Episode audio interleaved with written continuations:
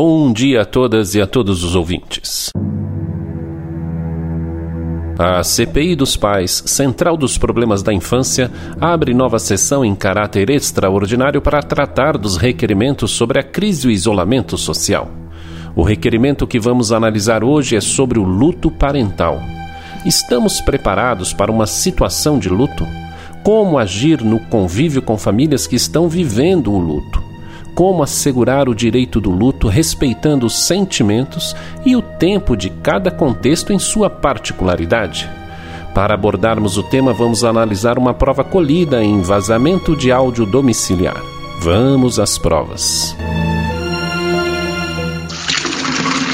Ai. O que, que foi, Tata? O que, que foi? Nossa, eu tô arrasada. O que, que foi? Eu acabei de receber a mensagem de uma amiga que perdeu um filho, um bebê, Guto. Nossa, Tata, que situação, hein? Eu não sei o que eu faço, eu não sei o que eu digo. Nossa, tá doendo em mim. Sei, talvez é bom perguntar como eles estão, né? Ai, Guto, é óbvio que eles não estão bem.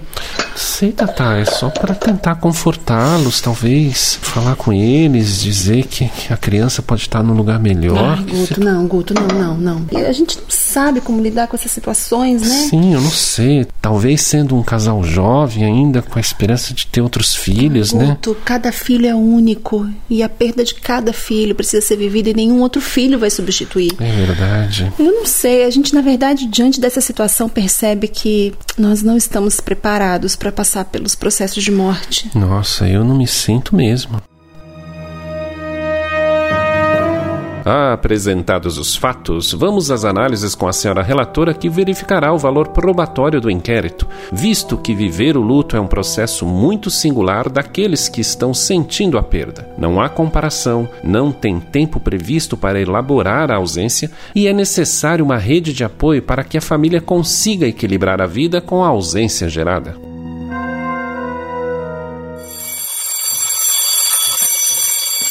Saudações, caríssimo público.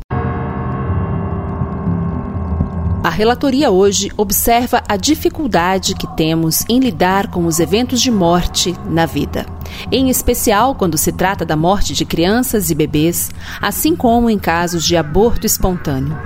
A dor do pai e da mãe é imensa, pois quando vemos um filho morrer, invertemos o curso natural da vida, em que os filhos enterram os pais. Amigos e familiares costumam não saber lidar com a situação e acabam por agravar a dor vivida pelo casal. A mãe que vive o luto do colo vazio precisa da rede de apoio da família, amigos e profissionais para dar suporte ao processo doloroso de luto. Esta CPI hoje recebe Natália Mundim, mãe, bióloga e professora da Universidade Federal de Uberlândia, que compartilhará sua experiência materna de vida e morte, trazendo também orientações sobre como apoiarmos a dor daqueles que vivem a perda de um filho.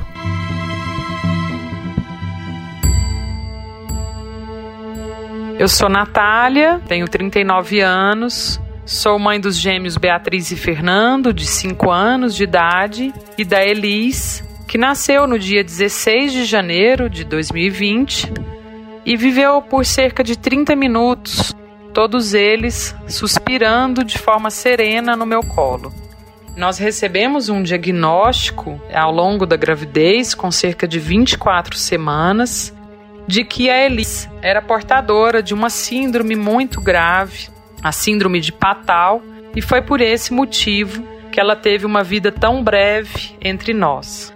Assim, eu tenho passado pelo luto desde esse momento e eu entendo que esse luto é um processo de reconhecimento, pois não tem como passar pela perda de um filho ou de uma filha sem se transformar profundamente.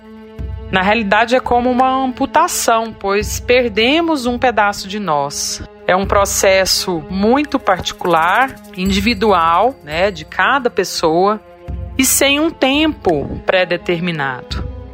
É preciso reconhecer que o luto não é um processo linear.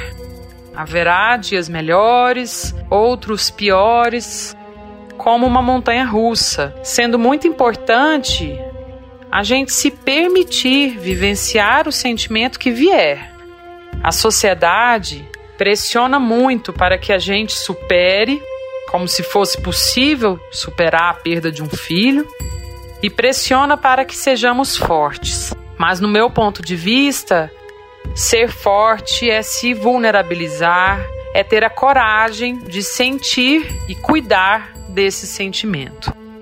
No caso de perdas gestacionais e neonatais, a gente vive um luto invisível pois ele não é reconhecido pelas pessoas que muitas vezes acham que não sentimos saudade, pois não convivemos com aquele bebê que se foi durante a gestação ou logo após o seu nascimento.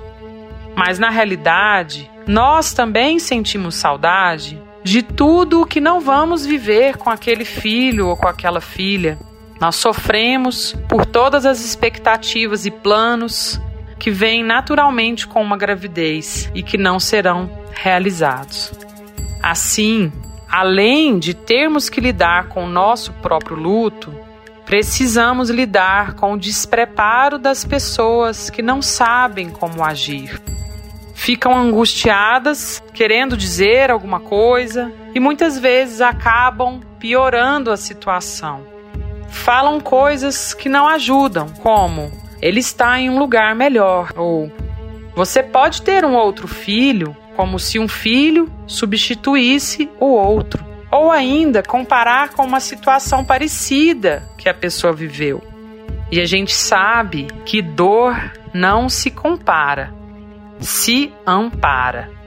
Ou ainda, talvez os cenários ainda piores, as pessoas nos encontram e fingem que nada aconteceu. Te cumprimenta como se tudo tivesse normal. E na realidade é muito mais simples do que parece dar uma assistência a uma pessoa que esteja passando por um luto. Basta dar um abraço, dizer sinto muito pela sua perda e estar aberto para ouvir a pessoa que passou pela perda de seu filho e que seja uma escuta carinhosa, acolhedora, ativa.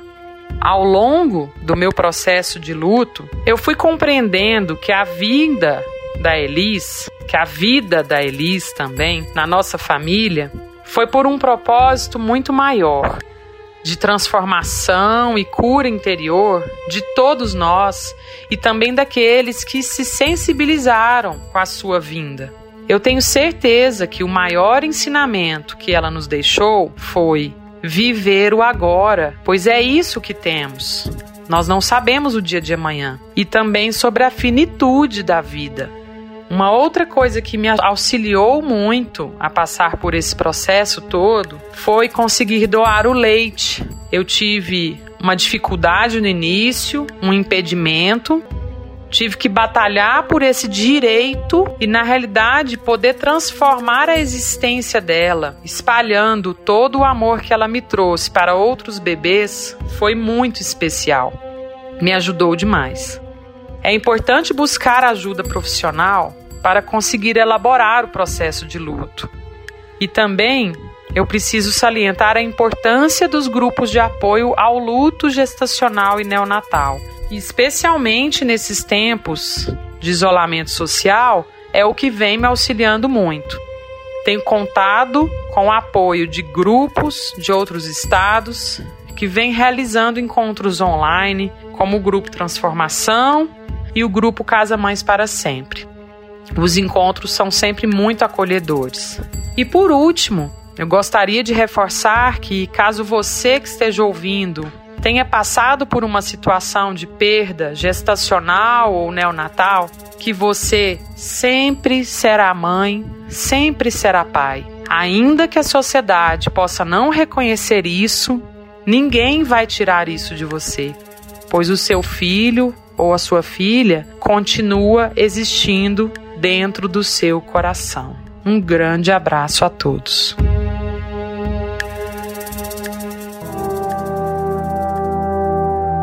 Faça-se o registro em ata para pensar nos autos as considerações aqui apresentadas. Pelos dispositivos legais, atesta-se aqui que rememorar e reverenciar quem partiu contribui para amenizar a saudade e para registrarmos o melhor desta pessoa em nossos corações.